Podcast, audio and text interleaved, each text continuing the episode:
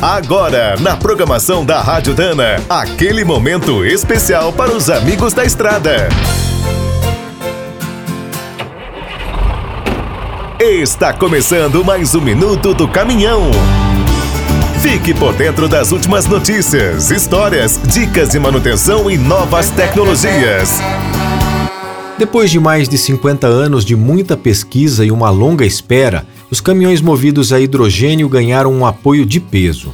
Os dois maiores fabricantes mundiais, a Mercedes-Benz e a Volvo, se uniram para desenvolver e fabricar a peça principal desses veículos. Chamada de célula a combustível, é bem parecida com uma bateria. Combina o hidrogênio com o oxigênio do ar para gerar eletricidade. Uma vantagem é que, tirando a célula, todo o restante está pronto e testado. Tanto a Mercedes quanto a Volvo fabricam caminhões elétricos.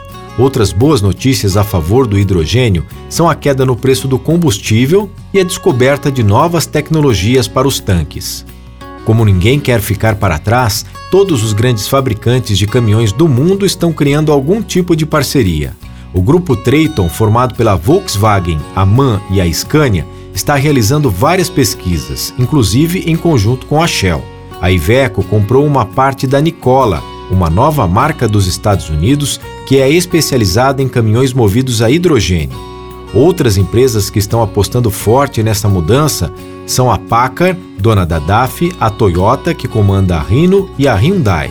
Quer saber mais sobre o mundo dos pesados? Visite minutodocaminhão.com.br.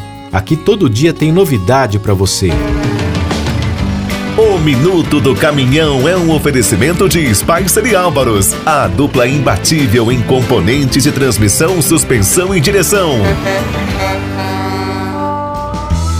Quem é do trecho já sabe, para ficar bem informado, a Rádio Dana é sempre a melhor sintonia.